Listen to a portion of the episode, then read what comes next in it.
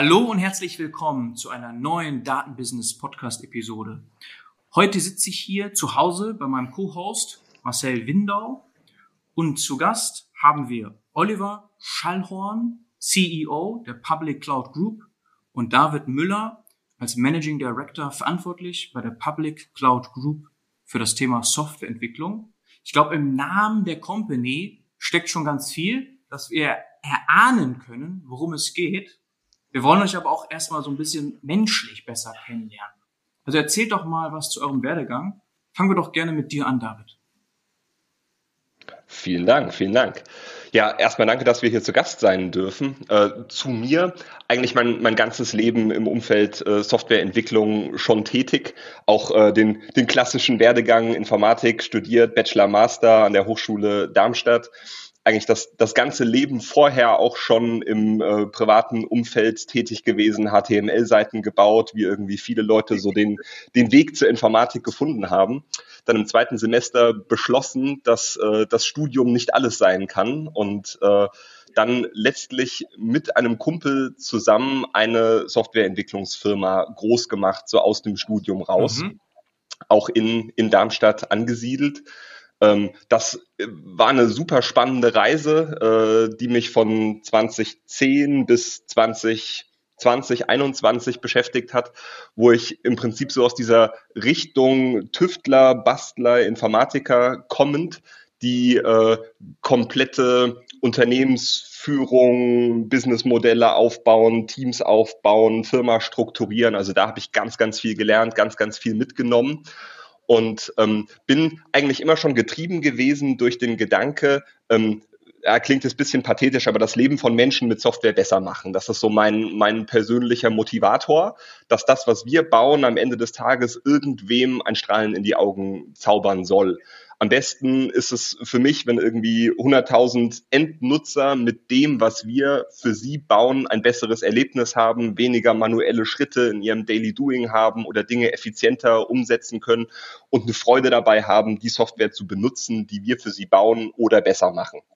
Und was ich total genieße, ist in ganz viele verschiedene Branchen reinzuschauen, wo wir als Anbieter, der branchenübergreifend tätig ist, die Chance haben, in so viele verschiedene Geschäftsmodelle und Umfelder reinzugucken. Das ist immer mein absolutes Highlight, äh, dass wir uns reindenken, hey, wie können wir in der Branche des Baugewerbes das Handwerkerwesen verbessern und kurz drauf sind wir im Kuhstall und gucken uns an, wie Vertical Farming gut funktioniert. Also diese, diese Bandbreite und diese Facette, die genieße ich total und da gehe ich auch total drin auf.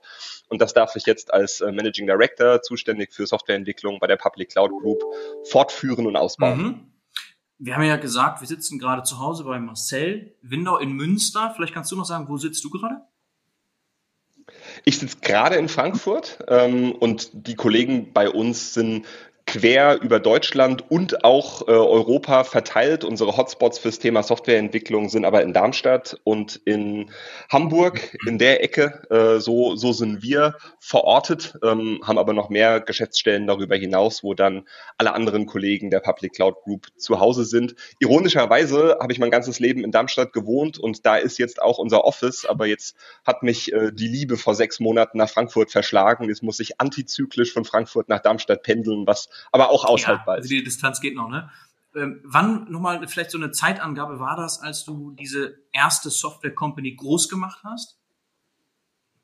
Das ging 2010 los. Da waren die Clouds auch gerade noch in den Startlöchern und äh, die, die äh, Apps auf Android, iOS sind da gerade ein Thema geworden. Also das, das war so die, die wilde Startphase, wo noch sehr, sehr viel ungeregelt war. Und da waren wir, glaube ich, ganz gut und auch zeitlich richtig positioniert nach dem großen Dotcom-Crash, aber vor der riesigen Cloud-Welle, die wir ja jetzt immer noch sehen. Das heißt also, ihr seid von 2010 bis 2020 von zwei auf 80 Mitarbeitenden, hattest du, glaube ich, gesagt, explodiert. So sagen. Genau, das ist ja schon, genau richtig. Äh, das ist ja schon eine Explosion.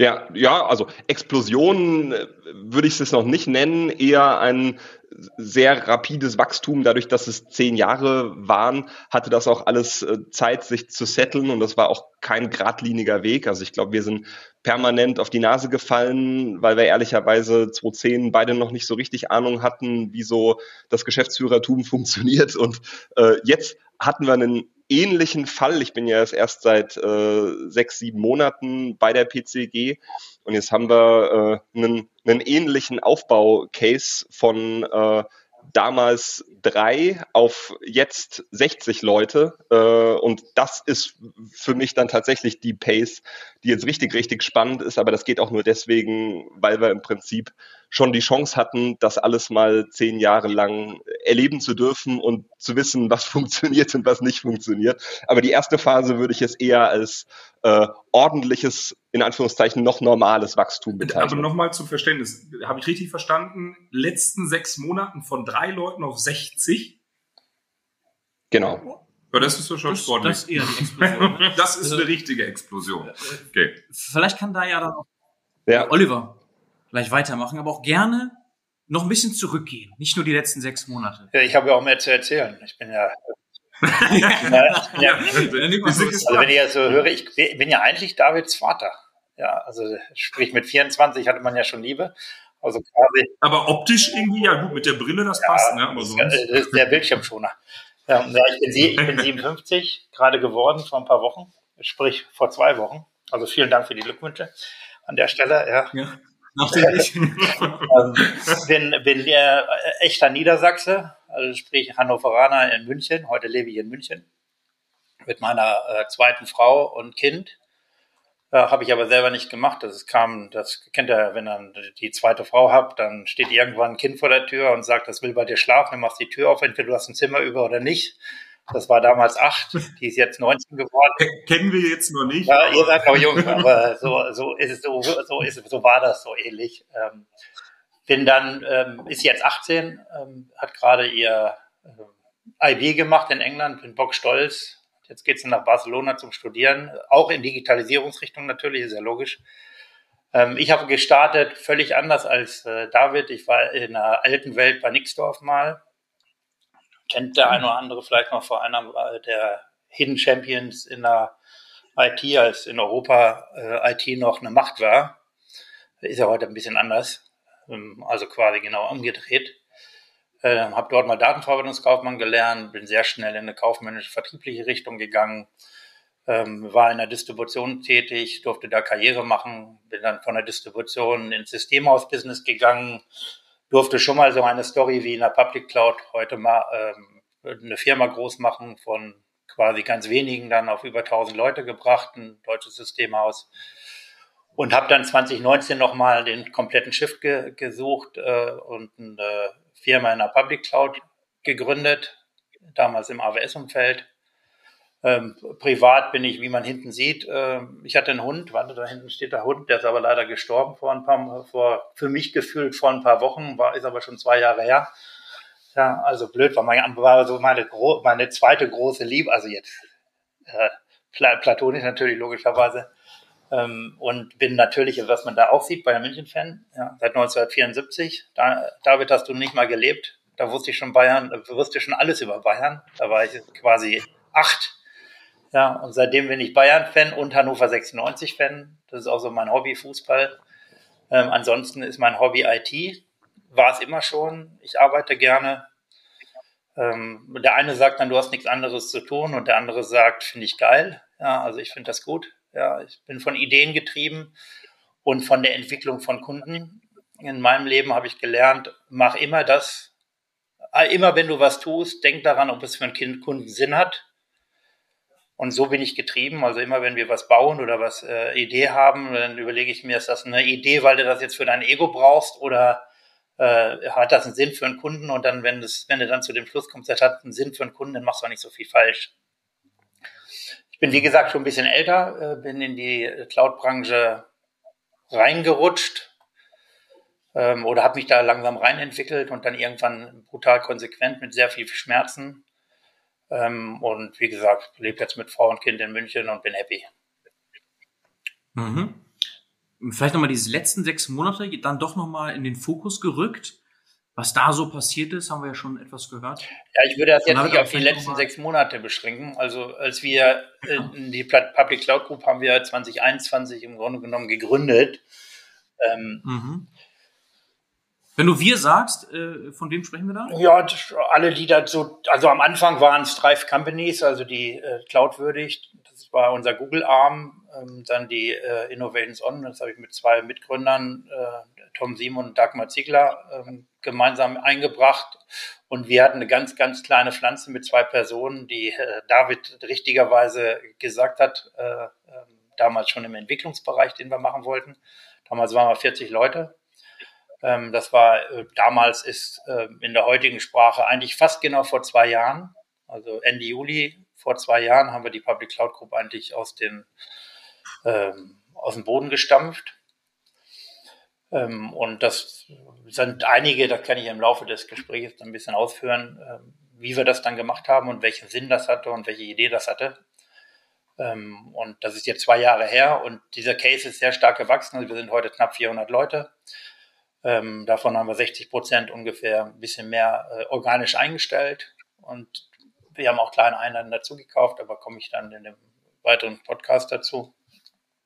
Mhm. Und das Ding wächst brutal dynamisch, ja, äh, hat auch alles Gründe. Ich habe gerade im Vorspann so ein bisschen erzählt, wer ein Ziel hat, hat einen Plan. Wer kein äh, Ziel hat, hat auch keinen Plan. Ja, und äh, wenn man dann immer, wenn man ein Ziel definiert, dann ist es eigentlich sehr, sehr einfach. Dann musst du nur einen Plan bauen und den musst du, um, den musst du dann umsetzen. Ja, so, und der erweitert sich natürlich. Also ihr seid ja ein Daten, äh, ein, ein Datenpodcast. Das Datenthema war bei uns am Anfang nicht auf der Agenda, beziehungsweise nicht auf der Priorität. Wir hatten uns dann so Themen definiert, die wir ähm, für die Cloud-Reise des Kunden, die der in den nächsten 10, 15 Jahren machen muss, was brauchst du für Themen, um einen Kunden ganzheitlich zu betreuen. Das heißt nicht, dass der Kunde das alles mit dir macht, aber du musst die Fähigkeit haben, dem Kunden in allen Bereichen kompetenter Partner zu sein und dann kommt daraus die Ableitung, welche Themen brauchst du, wie baust du die auf, wo kriegst du die her, wie groß müssen die sein, in welchen Ländern musst du das machen, um am Ende Relevanz zu haben für den Kunden und dann letztendlich auch für den Mitarbeiter. Und so ist mal unser Case entstanden, als wir das äh, 2019 geplant haben. Also ich habe den damals mit meinen Kollegen 2019 geplant und den wollten wir natürlich wie alle Menschen äh, alleine umsetzen. Ja, sprich, äh, du hast das Ego zu sagen, ich mache das mal groß, ja, ähm, und äh, suchst ein bisschen Geld, dann äh, guckst in deine Spardose rein und was du auf dem Konto so liegen hast und deine Kumpels auf dem Konto liegen haben, schmeißt das alles in den Pott und dann äh, glaubst du äh, damit dann die in eine Firma groß zu machen und dann kam das so Schritt für Schritt, äh, dass wir dann irgendwann Finanzgeber reinnehmen mussten oder genommen haben. Und dann ist diese brutal gute Story, die wir haben, eigentlich explodiert äh, in einer äh, Geschwindigkeit. Die ist gut. Es geht alles schneller. Oliver, kurze Frage. Entschuldigung, eine, eine Frage direkt reingekrätscht. Du sagst ja 2019 gestartet, dann habt ihr ja direkt entweder ein hinten gegengekriegt mit Corona oder hat euch das nochmal befeuert, euren Plan noch schneller zu erreichen? Nee, Corona war ein Desaster. Ja, also jetzt kann man das marketingmäßig besser verpacken, aber wir sind ja nicht in einem Podcast, um uns eine Geschichte zu erzählen. Wir wollen das echte Leben. Also, oder wir gehen mal einen Schritt zurück. Warum in 2019 eine Firma gegründet? Ähm, also ich, wie gesagt, ich war im, lange, lange Jahre im Systemhausumfeld, war auch eine super Zeit, hatte Spaß gemacht. Und wenn mich heute einer fragen würde, was ist schöner, ein LKW mit Mainframes durch die Gegend zu schicken, wo fünf Millionen Ware drin steht, die zu verkaufen oder äh, Cloud Recurring Business zu verkaufen, dann ist der LKW-Fahren mit den Servern natürlich das geilere Erlebnis gewesen, ja. Ähm, aber diese Welt gibt's nicht mehr. Und du kannst jetzt immer an alten Sachen festhalten. Und im Systemhaus-Business, da war ich 52 Jahre alt zu dem Zeitpunkt, irgendwann musst du dich entscheiden, wie du mal aufhörst. Ja, und die, äh, ich habe immer gesagt, ich arbeite immer am Angriff, also in Märkten, die wachsen. Ja, und wo der Kunde noch Wachstumspotenzial hat, da möchte ich arbeiten. Im Systemhaus ist ein Verteidigermarkt, ist ein guter Markt, aber er ist anstrengend. Ja, ist, ist, äh, und er hat natürlich eine andere Perspektive, auch wenn du so nach Amerika guckst. Wir hatten heute Morgen einen Call mit einem Amerikaner, ja, die gesagt haben, On-Prem-Geschäft in USA gibt's quasi nicht mehr. Ja, ähm, wir verteidigen das hier in Deutschland noch in, in, Europa, aber wir müssen ja uns ja nicht die Illusion geben, dass sich das mit ganz, ganz großen Schritten alles in die Public Cloud verlagert. Ja, ähm, und natürlich gibt es Cases, die hybrid sind und die auch sinnhaft sind. Aber die Dynamik in der Public Cloud ist sicherlich eine andere. Und wenn die Dynamik in der Public Cloud eine andere ist, kommt die irgendwo her und die kommt ja vom Kunden. Und entweder ich höre meinen Kunden zu und baue ein Portfolio darauf oder aber ich bewege mich in meiner eigenen Welt. Ich sage dabei, du musst dich am Kunden orientieren. Also ähm, hat man natürlich immer, habe ich in meinem Leben auch gemacht, immer probieren, in alten Geschäftsmodell ein neues reinzubauen. Äh, Cloud ist aber ein bisschen was anderes. Das disruptiert dich brutal. Ja, und zwar äh, im, im Gefühl der Menschen und im Geschäftsmodell. Also ist das ganz mhm. schwierig, neben einem Bestandsgeschäft, wenn du jetzt, sag mal, traditionell Infrastruktur machst oder Datacenter-Dienstleistungen parallel hochzuziehen. Also war irgendwann die Entscheidung zu sagen, okay, wenn das in der alten Welt schwierig ist, dann machst du Vollgas nochmal 2019 und wir, wir gründen jetzt eine reine Company, die nur basiert auf 100% Cloud. Ohne einen Kompromiss. Ja, also sprich, wir decken die Themen ab, die ein Kunde in der äh, Cloud abdecken möchte, also in der Public Cloud. So, und dann von vornherein zu sagen, was ist die Entwicklung auf Sicht? Ähm, irgendwann wird der Kunde nicht mehr fragen, welche Technologie dahinter steht. Heute ist das noch so. Ja, heute musst du auf den, also wir sagen, entscheidend sind die drei Hyperscaler, also Microsoft, äh, AWS und Google, weil am Ende setzt sich immer Größe durch. Entweder du hast irgendwie so eine, also du hast das iPhone erfunden oder so, das haben wir aber nicht. Ja, also dann würden wir auch hier nicht, wahrscheinlich nicht sitzen heute. Ähm, oder du, äh, du bist halt auf in Anführungsstrichen Mainstream, äh, Mainstream-Technologien, Cloud, und dann musst du auf die Großen setzen. Weil am Ende setzen sich die Großen durch. Und da war die Idee, auf den drei großen Hyperscalern alle digitalisierten Dienste, ob es jetzt ist der Workplace, ob es jetzt Infrastrukturmigration ist, ob es jetzt die Security-Leistungen sind, ähm, ob es jetzt SAP in der Cloud ist, also SAP-Migration in die Cloud ist, das alles zu managen oder auch jetzt, was David gesagt hat, und das ist sicherlich auch der Zukunftsweg, ähm, alles, was die Applikation angeht, also das Neuschreiben von Applikationen, um sie cloudfähig zu schreiben oder zu refactoren, um sie überhaupt die Cloud nutzen zu können und das alles aus einer Hand anzubieten, ja, das war so das Endziel. Und dafür hatten wir uns 2019 einen Plan gemacht über fünf Jahre. Und dann so, das war jetzt Theorie übrigens. Ja, und dann gesagt, erst fangen wir mit AWS an und dann bringen wir langsam die anderen Hyperscaler und über fünf Jahre sind wir eine Public Cloud Gruppe. So, dann mhm. kam Corona. Halbes Jahr später. Das war nicht so gut.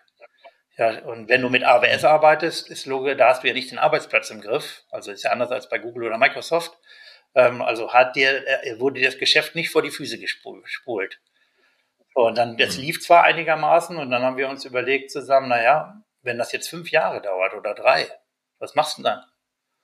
Ja, also, du hast ja auch keine staatlichen Hilfen bekommen. Ja, also neue Firmen will in Deutschland ja niemand. Also es wird zwar immer Gründertum oder Gründung von Firmen propagiert, aber in Wirklichkeit, wenn du dann den, eine Bank fragst oder einen Staat, ob er dir mal helfen soll, dann winken die ab und wollen dich eigentlich direkt wieder äh, in die Exekution schicken. Ja, oder besser gesagt, hilft dir selbst. Ja, und äh, das hast du dann erlebt. Ähm, es lief zwar ganz gut, wir waren in den Businessplänen und du hast einen zweiten Effekt während der Corona-Zeit gehabt, dass brutal viel Geld in den Markt gespült worden ist und die, Invest äh, die Investoren plötzlich Cloud entdeckt haben. Das war vorher auch schon so, aber nicht so stark. So, und dann hast du irgendwann gedacht, naja, okay, wenn du jetzt alleine weitermachst und du brauchst fünf, sechs Jahre, um so ein Geschäftsmodell zu bauen, wenn Geld in den Markt kommt, gibt es immer nur, das ist gar nicht immer positiv, aber es, es gibt halt Geschwindigkeit. Also sprich, Geld ist der Ersatz für Zeit. Dann musst du mit dem Geld was schneller aufbauen und wenn du es nicht tust, tust es jemand anders. Hm. Und so kam es dann, dass wir irgendwann im Laufe 2020, das sind immer Zufälle im Leben. Ich glaube, wenn man was sagt so und darüber nachdenkt, irgendeiner im Himmel hört das dann und der schickt dir dann irgendwie so einen Zufall. Ja, weil das es kann ja nicht alles Zufall sein, was so im Leben passiert. Und dann haben wir einen Anruf bekommen, oder damals einen Anruf bekommen. Da wollte ein, ein, ein, ein Private Equity wollte eine 100% Cloud-Plattform, also die Betonung liegt auf 100% Cloud-Plattform aufbauen. Dann habe ich gesagt, mit Geldhain arbeite ich nicht. Ja, weil Geld kann ja nur Geld. Die haben ja kein Business, haben ja kein Business Impact jetzt für ein Geschäft. Ist ungerecht jetzt zu sagen, habe ich auch anders jetzt kennenlernen dürfen über die letzten Jahre. Und an den hat mich angesprochen damals, also ich brauchte persönlich Kohle, weil wir konnten uns, oder ich konnte mir kein Gehalt zahlen in der Zeit. Ja, ähm, habe ich gesagt, komm, ich habe mit Dagmar und Tom, da hatte ich super Leute in der Truppe, die haben das Business gemanagt. Ähm, ich habe dann im Grunde genommen mit dem Private Equity dann die Aufgabe, also den Job angenommen, mit denen ein hundertprozentiges Cloud-Portfolio zu bauen, weil die Idee hatten wir ja haben wir den Markt eruiert, haben uns 150 Firmen angeguckt und haben gemerkt, es gibt nicht viele Cloud-Companies im Markt, die 100% Cloud sind. Es gibt ganz viele, die Cloud machen, aber in dieser Konsequenz wenige. Ja, und dann haben wir gemerkt, das mhm. sind alles so kleine. Und äh, Private Equities kaufen in der Regel nicht so kleine Companies zusammen. Ja, außer sie haben dann die Chance, da was raus äh, aufzubauen. Und so war die Idee der Public, ist die Idee der Public Cloud Group dann mit einem äh, Private Equity aus Hannover, also auch ein Vorteil, ich bin Hannoveraner, ja, äh, bin 96 Fan, konnte dann halt den Besuch nutzen, um mal wieder ins Stadion zu gehen, um meine Kumpels zu besuchen. Ja, ähm, haben wir dann mit denen gesprochen. Die hatten den die wollten im Grunde genommen eine Geschäftsidee, wir hatten die Geschäftsidee und dann haben wir uns zusammengetan und im Grunde genommen diese Public Cloud Group Idee, die es damals natürlich hieß, nicht Public Cloud Group damals, ähm, dann zum Leben zu äh, ähm, erschaffen und haben dann ganz sukzessiv Companies gesucht, die die drei Hyperscaler abdecken, unterhalb den, der, der großen, also Deloitte und Accenture und sowas, das sind nicht unsere Wettbewerber, die sind bei den ganz, ganz großen Kunden unterwegs, da sind wir nicht.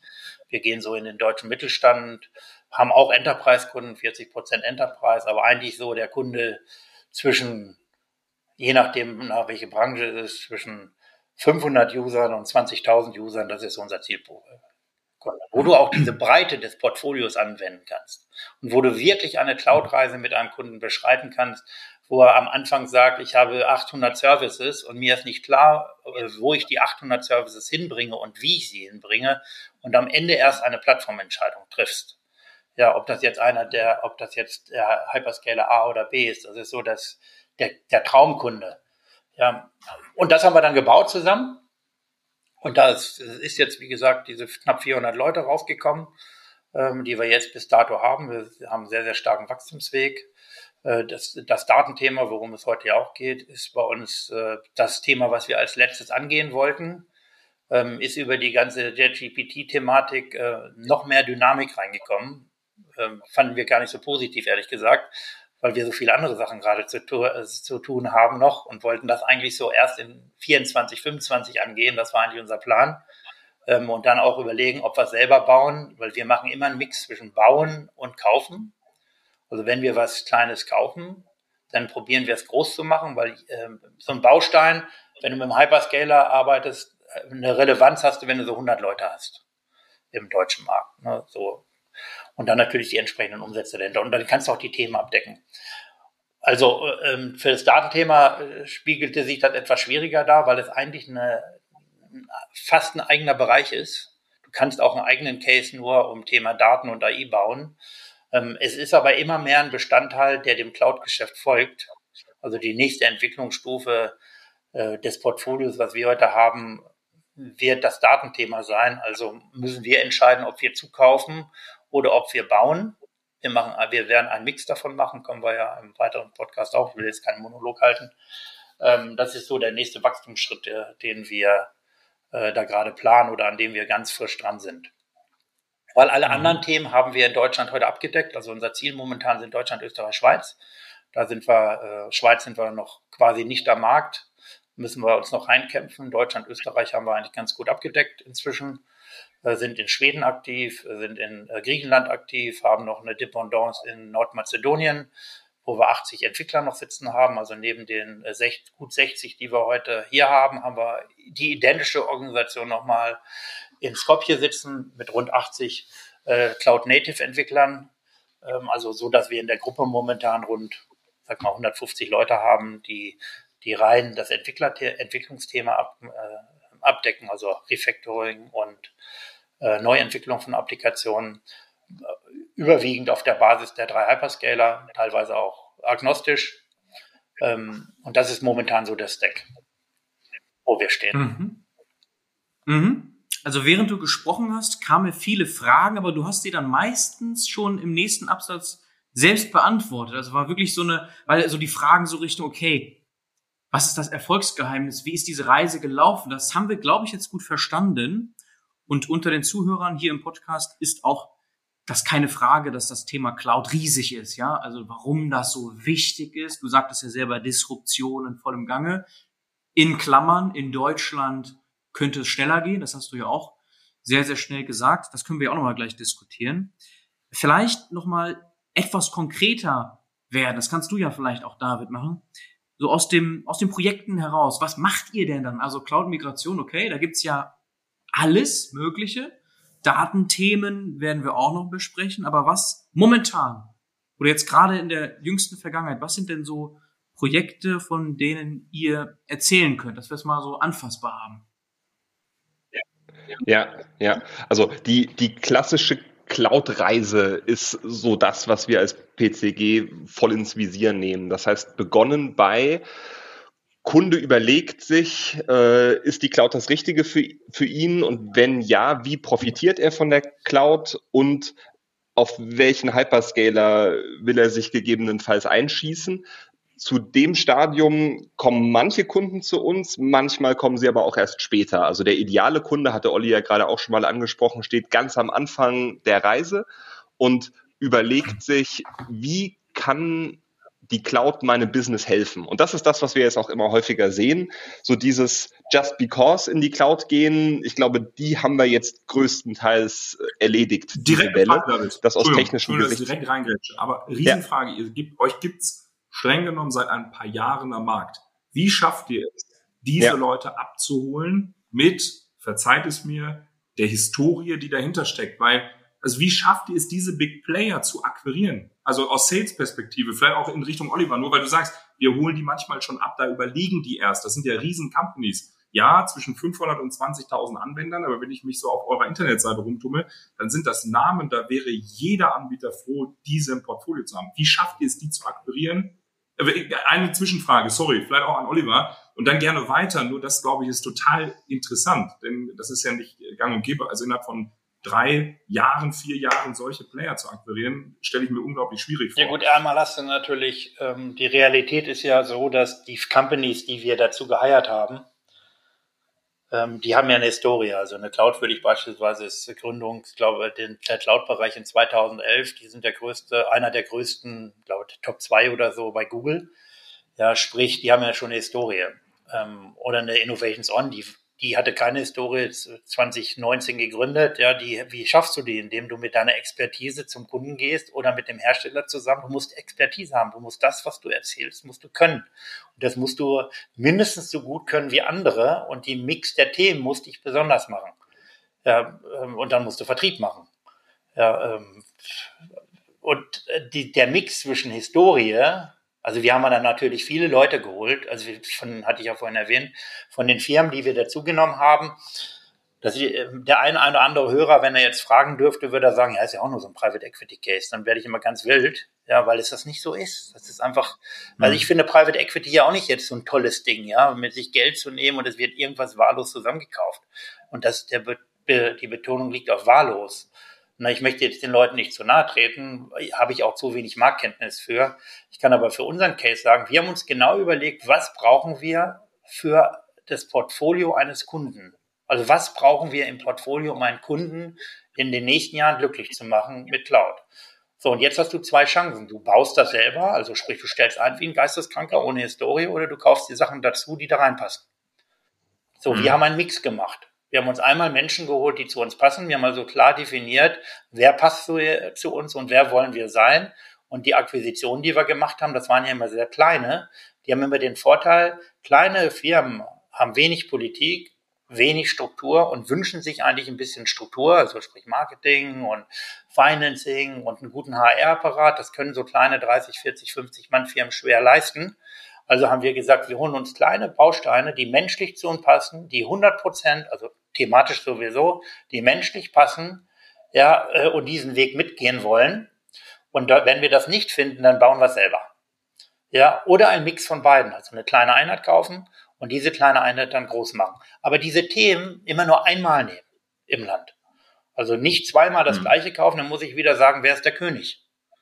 Ja, ähm, da habe ich ja wieder nur Strukturzeug. Also haben wir gesagt, wir bauen eine Firma. Wir bauen keine Gruppe oder so. Das Ziel ist es ja, dass diese ganzen Themen in der Public Cloud Group sind. Also heute sind die Firmen ja noch teilweise, äh, heißen die ja noch cloudwürdig oder Innovations On oder Switcom. Das führen wir gerade zusammen. Und dann sagt jemand, was ist die, das Ergebnis der Zusammenführung?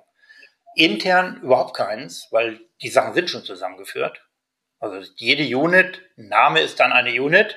Ja, die Organisation ist sowieso schon alle auf gleichen System etc. Also eine Konsolidierung, wenn es die überhaupt gab, die haben wir ja schon gemacht. Für den Kunden ist es allerdings eine andere Wahrnehmung. Der agiert jetzt mit einer Company im Cloud-Umfeld mit 400, mit 400 Mitarbeitern. Und mit 400 Mitarbeitern kann ich ihm glaubhaft weil es der Realität entspricht, sagen, dass wir diese Themen aus einer Hand bieten können, die in kleineren Strukturen sehr schwierig abbildbar sind. Und warum kommt dann ein Kunde zu dir? Weil diese Cloud-Reise ist ja nicht nur mal so ein kleines Lift and Shift, mal eine Applikation oder eine VM in die Cloud bringen. Das können viele. Da gibt es auch ganz viele gute. Mhm. Da sind wir auch nicht besser als viele andere auch. Wenn du über den Mix der Themen bringst, wo will er dann am Ende hin? oder das Projekt wird größer, es kommt die nächste Applikation oder es kommt das Refactoring dazu, dann wird es langsam schwierig. So, und wenn er sich noch auf mehreren Clouds befindet, dann wird es noch schwieriger. Und wenn du da, äh, du musst einfach deine Geschichte erzählen, so wie sie ist. Die musst du gut bewerben, du musst dir die richtigen Leute dazu holen, die passen. Ja, ähm, du musst das richtige Portfolio haben. Ähm, und am Ende möchte ich eigentlich, wenn wir nächsten Monat, äh, nächsten Monat werden wir irgendwann merchen, also in diesen Namen Public Cloud Group. Ich glaube, das ist für August geplant. Äh, da machen wir es offiziell. Weiß auch bei uns jeder. Bei uns wusste jeder Mitarbeiter, der kommt vom ersten Tag, was wir tun. Es wusste auch jeder Geschäftsführer, dass er irgendwann nicht mehr Geschäftsführer ist. Der hat zwar den gleichen Job, aber der ist dann Business Unit Manager. Ne, so mhm. haben wir die Leute mitgenommen. Wir hatten eine Story, die, die immer transparent war. So, und dann, wenn der, wenn wir dann nächsten Monat, übernächsten Monat merchen und dann die Public Cloud Group, dann werden viele Leute sagen, wer ist denn das? Was, woher kommen die denn? Und dann sage ich denen, die war schon immer da. Nur in anderen hm. Zusammensetzungen. Und jetzt ist sie so zusammengesetzt, dass ein Kunde sich am Ende eine Cloud-Reise, wie David angedeutet hat, in der Theorie mit uns gehen kann, wenn er uns erkennt. Da müssen wir viel für tun. Ja, aber die Skills dafür, die haben wir faktisch. Also das liefern, was du erzählst, musst du ja auch liefern. Und so ist das passiert. Mhm. Ich würde noch zwei Sachen ergänzen. Ich glaube, was uns sehr geholfen hat, ist diese 100% Public Cloud Ausrichtung inklusive Namensbestandteil, weil das einfach durch so eine messerscharfe Positionierung nochmal die, die Kompetenz direkt nach vorne stellt. Und das zweite Thema, unser Partnerstatus bei den Hyperscalern. Da sind wir extrem nah dran und extrem verbandelt und haben da jeweils das höchste Partnering-Level mit unseren Hyperscaler-Partnern, sodass da auch einfach ein sehr, sehr guter direkter Draht und ein direkter Kanal besteht. Und ich glaube, die zwei Dinge in Kombination bringen uns auch trotz unserer noch überschaubaren Firmengröße in Themen rein, die man sonst vielleicht erst wesentlich später hat. Mhm. Äh, vielleicht kannst du auch noch mal kurz weiterführen, dieses Just Because, was du eben einmal angesprochen hast. Was, was meint das? Es ist einfach nur, ein Unternehmen möchte Cloud, damit sie sagen können, sie machen Cloud, so in etwa, also irgendein kleines Projekt äh, pilotmäßig mal umgesetzt. Einmal das, mal zum Verständnis. Und dann, du bist ja verantwortlich für Softwareentwicklung, dass du da nochmal drauf eingehst, äh, beispielhaft. Ja, gerne, gerne. Also ähm, ein, ein kluges Zitat, wo ich nicht mehr genau weiß, äh, von wem es war, besagte, die letzten 100 Milliarden sind in die Cloud von Technikern investiert worden. Die nächsten 100 Milliarden werden von Business-Entscheidern in die Cloud investiert.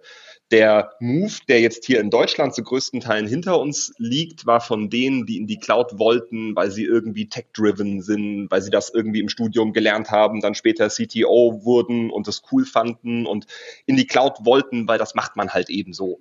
Und die nächsten 100 Milliarden werden von denjenigen in die Cloud investiert, die klar rausgearbeitet haben wollen, wie sie denn in ihrem Geschäft davon profitieren, dass es die Cloud gibt. Was kann mir die Cloud bringen, um effektiver werden? Um eine kürzere Time to Value, Time to Market zu haben? Was äh, hat die Cloud in petto, was mir einen konkreten Vorteil bringt, damit ich in meinem Geschäft konkurrenzfähiger werde? Und diese Argumentation sehen wir jetzt immer häufiger. Da geht es um äh, Argumente wie Skalierbarkeit, da geht es um Argumente wie kürzere Entwicklungszyklen durch Plattform-as-a-Service-Dienste, da geht es um geringere Operationskosten, dadurch, dass ein großer Teil von Betrieb schon inhärent durch die Cloud per se abgenommen wird und ich keine Betriebssystem-Updates mehr fahren muss, weil ich Dinge mit Plattform-as-a-Service-Diensten Cloud-Native baue. Und in dieser Argumentation sind wir jetzt viel, viel mehr drin, als äh, das vor ähm, drei, vier Jahren bei meinem alten Arbeitgeber noch bemerkbar war, weil da dieser Tech-Drive in die Cloud noch viel stärker spürbar war, der sich jetzt in Richtung Business-Argumentation shiftet. Mhm. Okay. Und Richtung Softwareentwicklung? David, dass du da nochmal sagst, äh, was sind da so typische Projekte, die ihr angeht? Ähm, klassischerweise ähm, sind wir quasi in dieser gesamten Cloud-Reise verortet. Ich hatte gerade schon mal kurz angefangen, irgendwie Strategie-Assessment, was bringt dir die Cloud, äh, welche Vorteile kann ich heben, wie sieht die Landschaft aus, wie viele virtuelle Maschinen gibt es gegebenenfalls, wie funktioniert der Weg in die Cloud, in welchen Wellen findet das statt, wo gibt es einen Return on Invest, wenn ich Applikationen refactore, modernisiere und im Zuge dessen auch, welche Dinge würden mir on top als Neuentwicklung noch was bringen, um die Power der Cloud zu benutzen, um neue digitale Produkte zu entwickeln, digitale Geschäftsmodelle zu enablen. Und das sind eigentlich so unsere zwei Hauptpfeiler. Ähm, Teil eins Refactoring, Modernisierung, da mit einem pragmatischen Blick rangehen. Vielleicht ist es manchmal bloß eine Datenbank, die irgendwie auf eine Managed-Datenbank innerhalb der Cloud umgezogen werden muss. Vielleicht ist es manchmal ein komplettes Re-Architect, um eine gesamte monolithische Applikation so aufzuteilen, dass sie in Microservices läuft, dass sie auf Plattform as a Service Diensten Cloud Native läuft. Und ich glaube, da haben wir einen ganz guten Blick drauf, wie wir an so einen Kundencase rangehen, der uns seine gesamte Architektur offenbart und wissen will, das ist jetzt mein Status quo. Wie mache ich mit diesem Status quo so weiter, dass ich das beste Kosten-Nutzen-Verhältnis habe. Und dann steigen wir in die Analysen ein und finden raus, an welcher Stelle gehen wir welchen Migrationsweg mit den Altapplikationen des Kunden und wo gibt es auch noch Bedarf für eine komplette Greenfield-Entwicklung für neue digitale Geschäftsmodelle, die jetzt dann in der Cloud möglich geworden sind. Ich glaube, das sind so die zwei äh, Eckpfeiler, die wir in puncto Softwareentwicklung bei der PCG okay. haben. Und dann hast du mehrfach gesagt, Architektur natürlich. Bedeutet, Datenbanken spielen ja immer eine Rolle. Ne? Ihr habt nur gesagt, Daten ist noch nicht so im Fokus. Damit meint ihr wahrscheinlich in erster Linie Analytics, Machine Learning, KI, also eher so die Datenwertschöpfung obendrauf. Also diese Abstraktion, eine Ebene darüber, die ist noch nicht so bei euch drin. Aber Datenbanken, also alles, was dort mit Architektur zu tun hat, Migration, das sehr wohl, oder? Ja. Absolut, absolut. Also das ist, das ist Kernbestandteil. Äh, wir haben bestimmt schon ein paar äh, Petabyte an verschiedensten relationalen und nicht relationalen Datenbanksystemen in die Cloud migriert, optimiert, auf Managed-Datenbanken umgezogen, teilweise normalisiert. Äh, also alles, alles, was in dem Spektrum dazugehört, wenn eine Transition in die Cloud stattfindet, das ist Core-Portfolio-Bestandteil, wo wir jetzt gerade das gehört einfach dazu. Ne? Das ist quasi Standard. Also wenn wir über Cloud-Migration sprechen. Ja. Absolut. Absolut. Also wenn, wenn wir behaupten, dass wir Cloud-Native äh, Refactorings vollziehen können ähm, ist das auch immer elementar. Wir werden keine äh, VM mit äh, 64 Gigabyte Arbeitsspeicher in der Cloud buchen, wo dann eine lokal installierte Datenbank draufläuft. Das ist so der, der Inbegriff der Vorteile der Cloud, die man da heben kann, indem man auf Managed-Datenbanken geht und da eine, eine sinnvolle Struktur aufzieht. Da, das ist elementar, wo wir einen Footprint haben, ist im Umfeld äh, Data Lake aufbauen, Data Engineering, ähm, Themen so aufbereiten, dass man mit Data Scientists des Kunden Abfragen vollziehen kann, um neue Insights zu gewinnen. Den Teil haben wir auch schon und da docken wir jetzt nochmal an und setzen noch richtig einen drauf, um in der Richtung Data als ähm, ja, elementaren Geschäftsbestandteil zu verstehen. Aber die Teile, über die wir gerade gesprochen haben, die sind im Prinzip unser Standard im Zuge von Cloud-Transformationen, die auf jeden Fall schon abgedeckt ja, sind. Ja, okay. Ich hätte mich auch sehr, sehr gewundert, wenn das nicht so wäre, weil da fällt einfach zu viel dann weg, wenn man das nicht mitmacht. Ne, ganz klar. Mal so zum Verständnis auch, auch kritisch gerne. Ihr habt ja mit vielen verschiedensten Unternehmen zu tun. Deutschland, Österreich schon stark, Schweiz kommt hinzu. Viele Unternehmen haben wahrscheinlich auch Standorte außerhalb, wahrscheinlich auch außerhalb Europas. Wie seht ihr diesen Vergleich? Also in den USA, klar, die Hyperscaler kommen von dort, da ist ganz andere Geschwindigkeit, eine andere Historie. Wir reden hier schon seit Jahren über sowas wie Gaia X und äh, ja, also auch hier gibt's Themen. Aber mal so kritisch von euch jetzt drauf geschaut. Deutschland, deutschsprachiger Raum. Wo stehen wir da und, wa und warum stehen wir da vor allem? Ich glaube tatsächlich, dass äh, die Herkunft der Hyperscaler aus der USA da einen riesen Unterschied macht.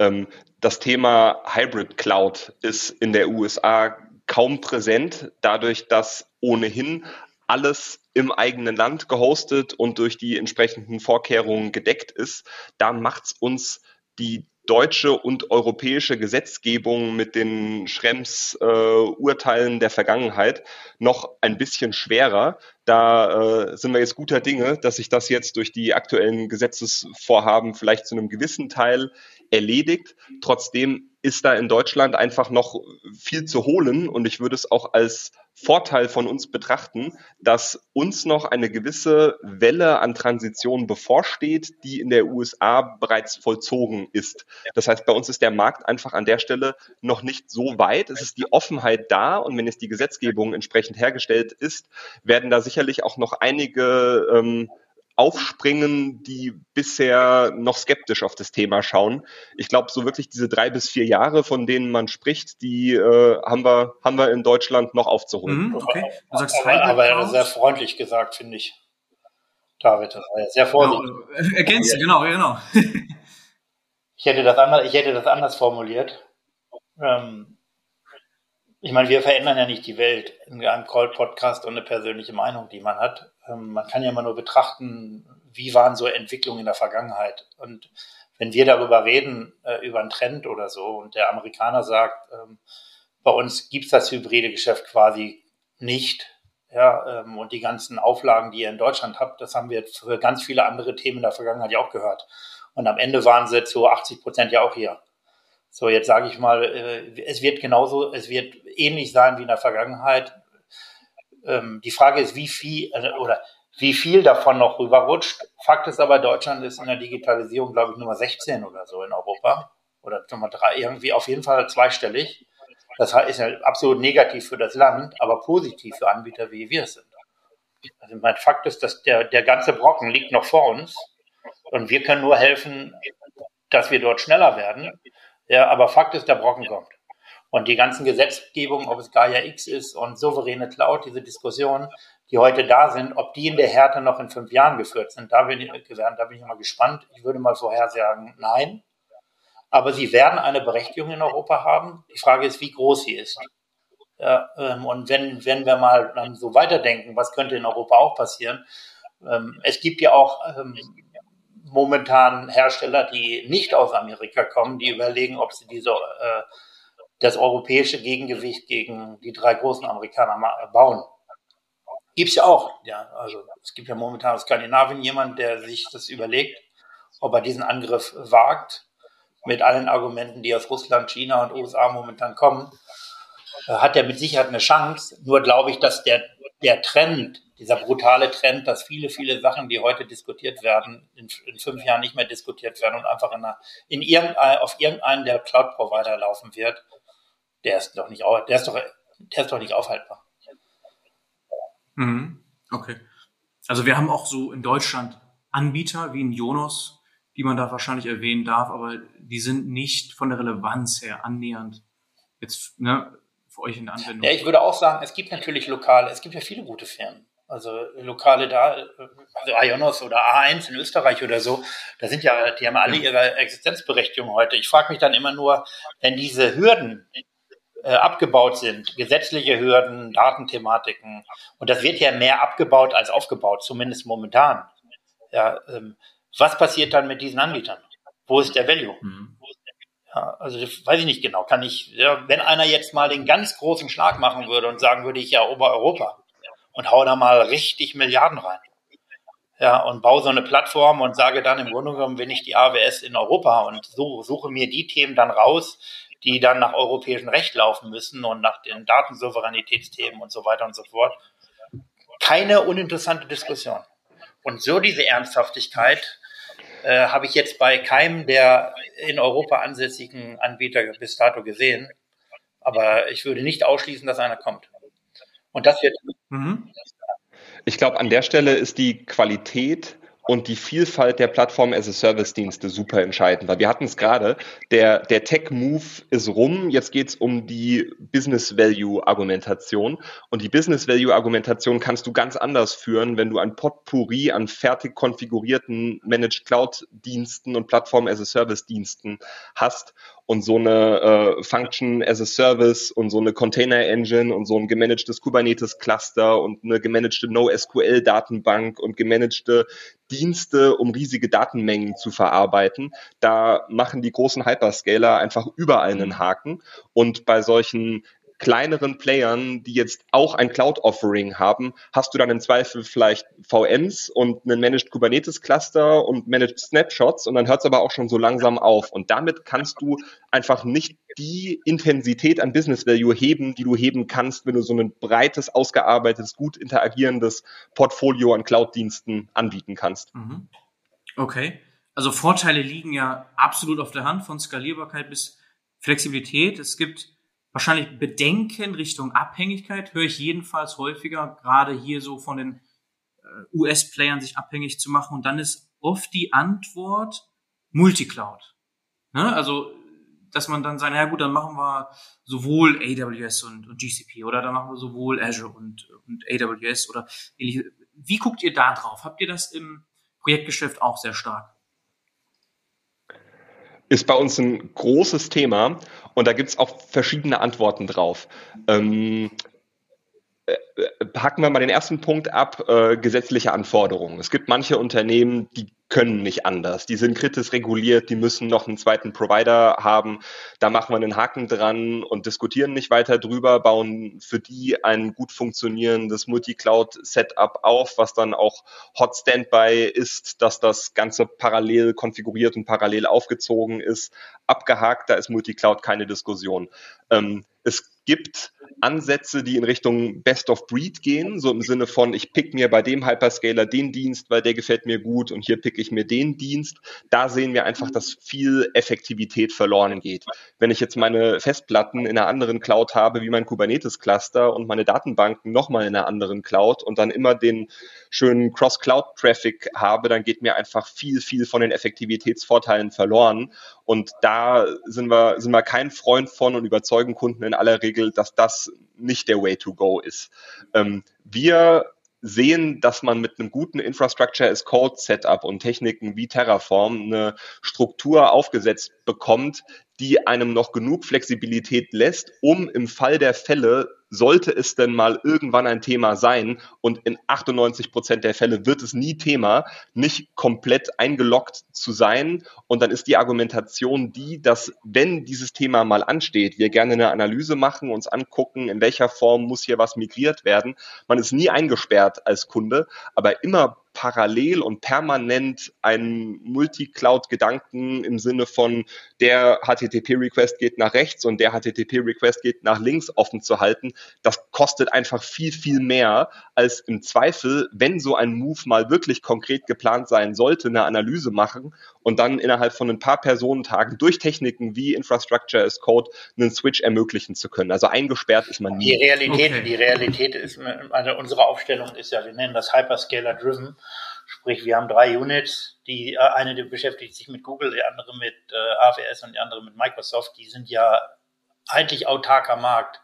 Also sprich, die einigen kämpfen für Microsoft, die anderen für Google und die anderen für AWS, weil das heute der Markt ist. Der Hersteller will das heute und in der Regel sagt dir der Kunde, ähm, welche Plattform er bevorzugt. Das ist die Regel. Es ist ganz selten so, dass bei größeren Situationen ist es ab und zu so, dass der sagt, jetzt wollen wir erstmal alle Services, wo die laufen könnten und dann suche ich mir eine Cloud aus und dann vielleicht auch ein Multi-Cloud-Konzept. Ähm, die ganz Großen haben das. Die kleineren, wie David das schon richtig erklärt, also die 10, 20, 30.000 Mann Unternehmen, die sollten sich überlegen, ob sie sowas tun. Ob es überhaupt einen Vorteil bringt. Status heute. Ne? Das wird sich aber dahin entwickeln. Da müssen wir nicht, da müssen wir keine mhm. Illusion haben, weil dass wir in fünf Jahren über andere Themen und andere Strukturen sprechen werden. Mhm. Okay.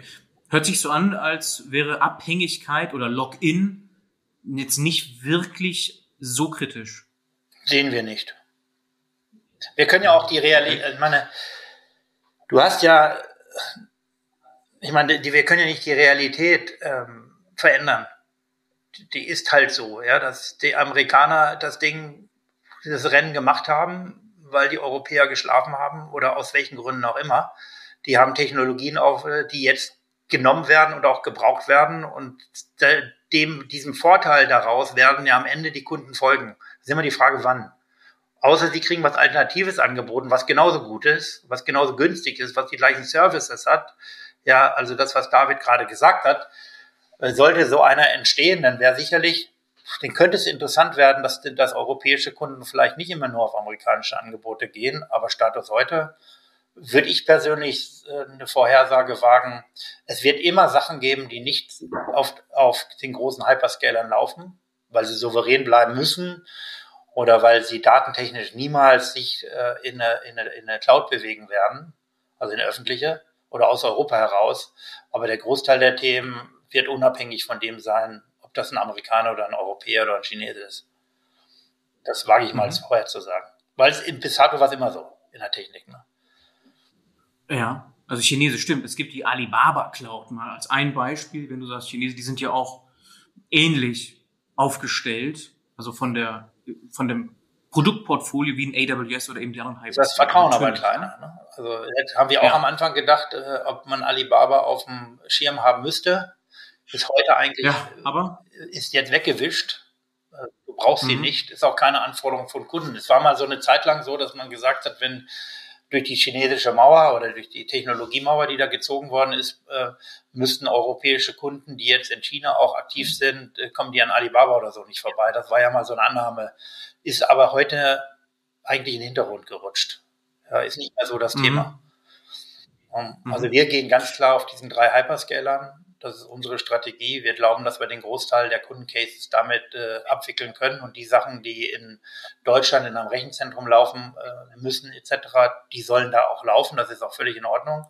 Ähm, wir wollen den Public Cloud Part äh, abwickeln. Mhm. Wir sagen aber auch okay. dem Kunden, wenn wir keinen Sinn dran sehen, zu den Hyperscalern zu gehen, soll es lassen.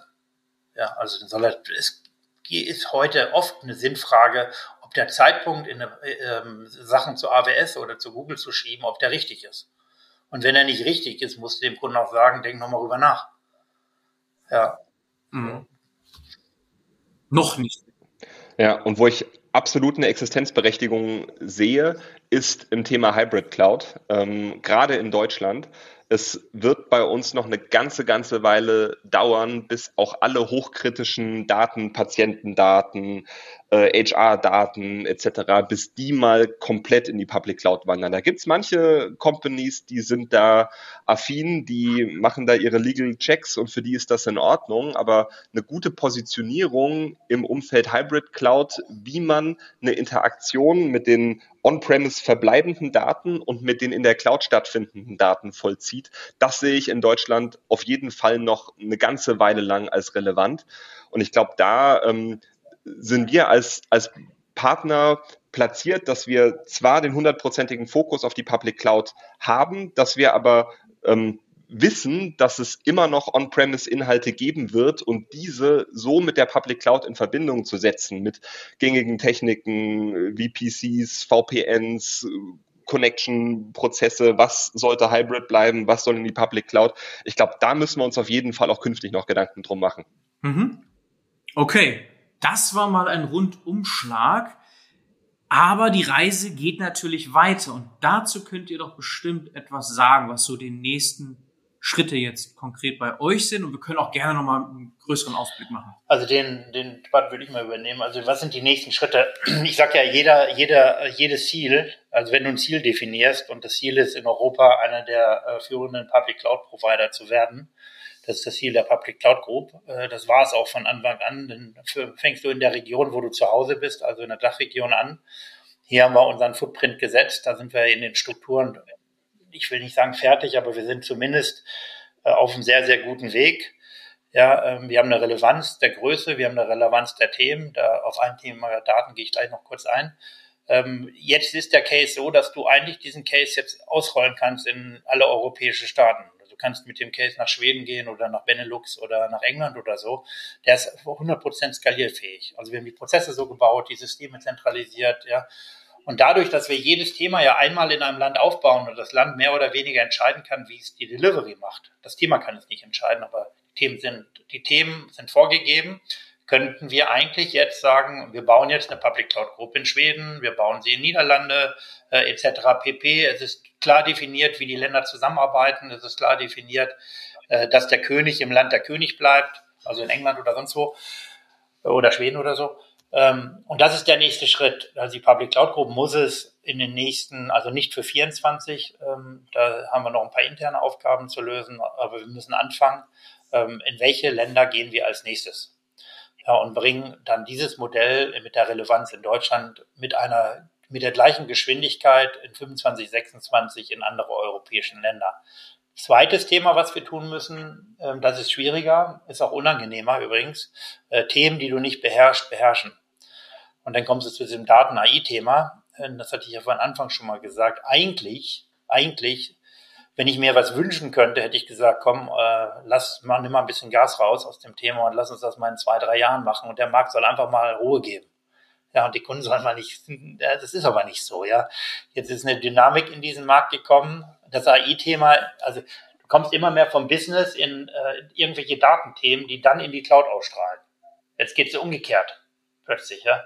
Also sprich, wir müssen im Grunde genommen als nächsten Schritt ähm, dieses Daten, also wir, natürlich haben wir Know-how, hat Herr David vorhin erklärt, aber eine, eine, eine AI-Anwendung ähm, oder die äh, Connectivity dazu, da hätten wir sicherlich heute Schwierigkeiten. Also was müssen wir machen? Wir haben nur zwei Opportunities. Entweder wir kaufen uns eine Einheit dazu im Markt, die zu uns passt, ja, oder wir bauen sie da wir jetzt bewiesen haben, äh, dass wir absolut kein Problem haben, Themen äh, aus dem, von null hoch aufzubauen und dieser Private Equity äh, Partner, den wir haben, die Nordholding, absolut fähig ist und das verstanden hat, was ganz selten ist, also wirklich ganz, ganz selten für einen Investor, der Geschäft aufbaut, ja, und zwar von Scratch, ja, also dieser Mix zwischen Buy and Build, so konsequent, wie wir es machen. Und wir eigentlich ja auch bewiesen haben, dass wir die Leute vom Markt bekommen. Wir haben über 200 Leute eingestellt, also nicht gekauft, sondern eingestellt innerhalb von anderthalb Jahren. Das ist ja erstmal für so eine kleine Firma nicht so richtig schlecht. Und da sind alles äh, ja keine Amateure, sondern da würde ich sagen, das sind äh, mal die in der Champions League spielen. Das ist auch der Anspruch an die mhm. Leute, die bei uns, die zu uns kommen. Die sollen den Anspruch haben, technologisch in der Champions League spielen zu wollen oder sich dahin zu entwickeln. Beides ist in Ordnung. Dafür haben wir unser, dafür haben wir natürlich äh, alles aufgebaut, dass man bei uns, bei uns ist 100% Remote Standard. Ja, wir sind eine neue Firma da oder Workation, so Sachen, die den arrivierten Unternehmen diskutierst, die diskutieren wir nicht, weil sie behindern uns im Geschäft. Wenn einer zu Hause arbeiten will, soll er zu Hause arbeiten. Wenn er ins Büro kommen will, haben wir Working Hubs, dann soll er ins Büro kommen und dafür musst du Führungsstrukturen aufbauen, dass du solche Leute hältst, also du entwickelst etc. Haben wir alles gemacht.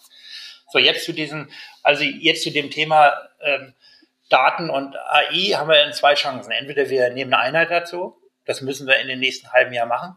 Oder wir bauen eine Einheit auf. Da sind wir jetzt gerade dran. Wir haben so ein paar, wie nennt sich das, Pferden in den Markt gelegt. Und es kann sein, dass wir in den nächsten zwei Monaten die ersten 20 Mann an Bord nehmen. Ja, es kann aber auch sein, dass wir erst in drei Monaten oder in sechs Monaten eine Company finden, um den größeren Schritt zu machen.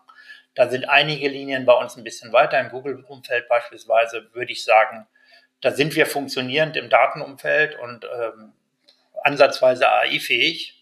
In den anderen Linien äh, ist es noch nicht so weit. Ähm, aber wie gesagt, äh, da ist der Plan jetzt ist auch Also läuft, wie läuft das sowas? Da gehst du zu unserem Private Equity, da haben wir einen Beirat, dann sagen wir, wir wollen jetzt selber nach Schweden gehen, wir wollen jetzt selber in die Schweiz gehen, das sind unsere Pläne derzeit. Wir bauen in unserer Security äh, Unit nochmal so ein digitales Compliance-Modell auf, wo wir uns eine kleine Einheit dazu nehmen und wir wollen eine Datencompany selbst aufbauen. Dafür sagst du, ich will da jetzt als Beispiel 30 Mann haben, das wollen wir haben. Ja, die wollen wir relativ schnell haben, also die Skills. Dann habe ich den Nachteil, ich habe kein Geschäft.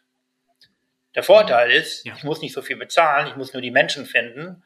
Der Nachteil ist, ich muss mir das Geschäft aufbauen. Da wir aber die Kunden schon haben, die haben wir, wir haben 1000 Kunden heute. Die haben ja dieses Geschäft. Jetzt muss ich doch nur sagen, ich bin jetzt auch derjenige, der dir genau für dieses Problem helfen kann. Ja, so, und der, daher ist unser Weg jetzt, wie gesagt, entweder wir schaffen es aus eigener Kraft zu bauen, das wird sich in, in den nächsten Monaten zeigen. Wir haben diese vier Business Cases, die ich eben gesagt habe, äh, oder wir werden äh, was dazu nehmen müssen. Und das wurde angefeuert durch diese JetGPT-Thematik, ist da sicherlich ein Jahr diese Entscheidung vorgezogen worden. Geplant hatten wir es von vornherein in unserem Businessmodell. Das, das wäre meine Frage gewesen, weil du sagst ja, das Zielbild habt ihr klar vor Augen schon vor äh, Jahren äh, ausgestaltet, aber das jetzt mit einem Zeitverzug ein Jahr. Der, der letzte Part war das Thema äh, Daten, also das habe ich immer Daten-AI genannt. Dann sage ich, der, dann, David tötet mich dann immer dafür, ja, weil Daten ist erstmal was anderes als AI. Wenn du jetzt Datenstrukturierung und sowas machst, ist natürlich die Vorstufe, das kann die Vorstufe von AI sein, aber der AI-Case kann auch das andere nachziehen. Und du brauchst unterschiedliche Skills, wenn du wirklich AI machen möchtest. Ja, dann brauchst du andere Skills. Ja, so, ähm, wir haben uns entschlossen, beides hochzuziehen. Es war, im Plan war es immer drin, aber wie gesagt, als letzter Baustein. No, und wir waren uns nie so mhm. sicher, ob wir sagen, wir machen eigenen Case da drauf, also die Nordholding, also unser Private Equity, haben wir auch oft drüber gesprochen, macht es Sinn, eine eigene Plattform zu bauen oder macht es Sinn, dieses Thema in unsere Public Cloud Group reinzubringen? Wenn wir so eine arrivierte Firma reinnehmen würden mit 100 Mann, die würde uns ja über, die würde uns mit ihrem Thema ja überrollen. Das wäre ja nicht gut. Also du musst ja dann einen haben mhm. auf Augenhöhe. Den muss er aber erstmal finden. Du musst aber erstmal die Zeit haben nach dieser zwei Jahre ist ja nicht viel Zeit, ja, aber wir in zwei Jahren, das lebt ja nur von diesen Menschen, die wir haben. Wir haben so eine Granatentruppe, also so, so eine also heterogene Mannschaft gefunden, die aber alles in eine, in eine Richtung denkt. Wir haben ganz junge Manager mit 23 Jahren, Geschäftsführer. Wir haben David, ist ja auch jetzt, wie gesagt, jung. Wir haben viele Frauen im Management. Also das ist alles so, so sauber. Also so wie so ein Traum läuft das ab. Ja, und jetzt musst du dir genau angucken, es bringt auch nichts, drei Datenleute zu holen. Die gehen ja unter. Es bringt aber auch nichts 100 zu holen. Das geht auch nicht. Also dieses Mittelding, entweder bauen oder du findest eine Truppe, die sich, die dann auf diese Story auch Bock hat. Ja, die Public Cloud Group musst du Bock zu haben als Company. Wenn du dann sagst, für mich gibt's nur Daten und alles andere ist für mich asozial, links und rechts, das möchte ich nicht machen, der kann ja bei uns gar nicht rein. Der fühlt sich ja nicht wohl.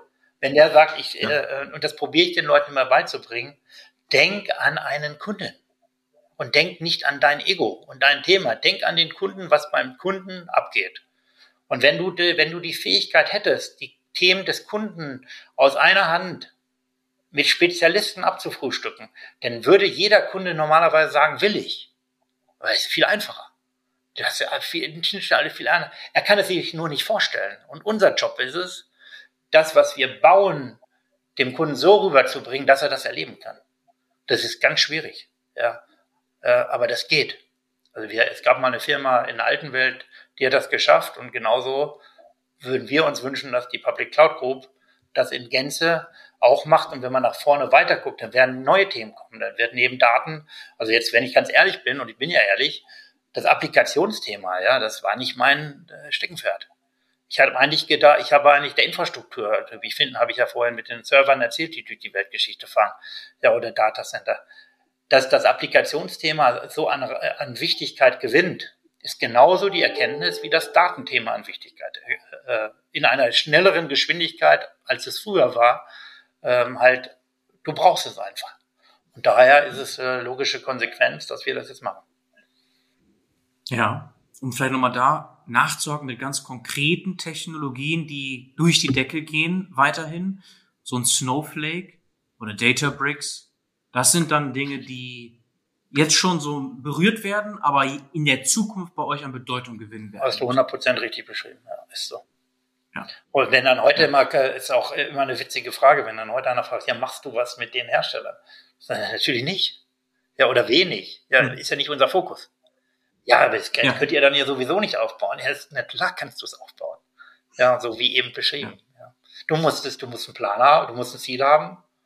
Dann musst du einen Plan dir entwickeln, wie du da hinkommst. Und dann brauchst du, äh, Plan gehört Finanzierung, Plan gehört Netzwerk, Plan gehört Firmen, die du dazu haben willst. Ja, so. Und ich würde behaupten, den haben wir. Und da haben wir auch bewiesen bis dato, dass wir das eigentlich ganz gut umsetzen. Der Case ist super.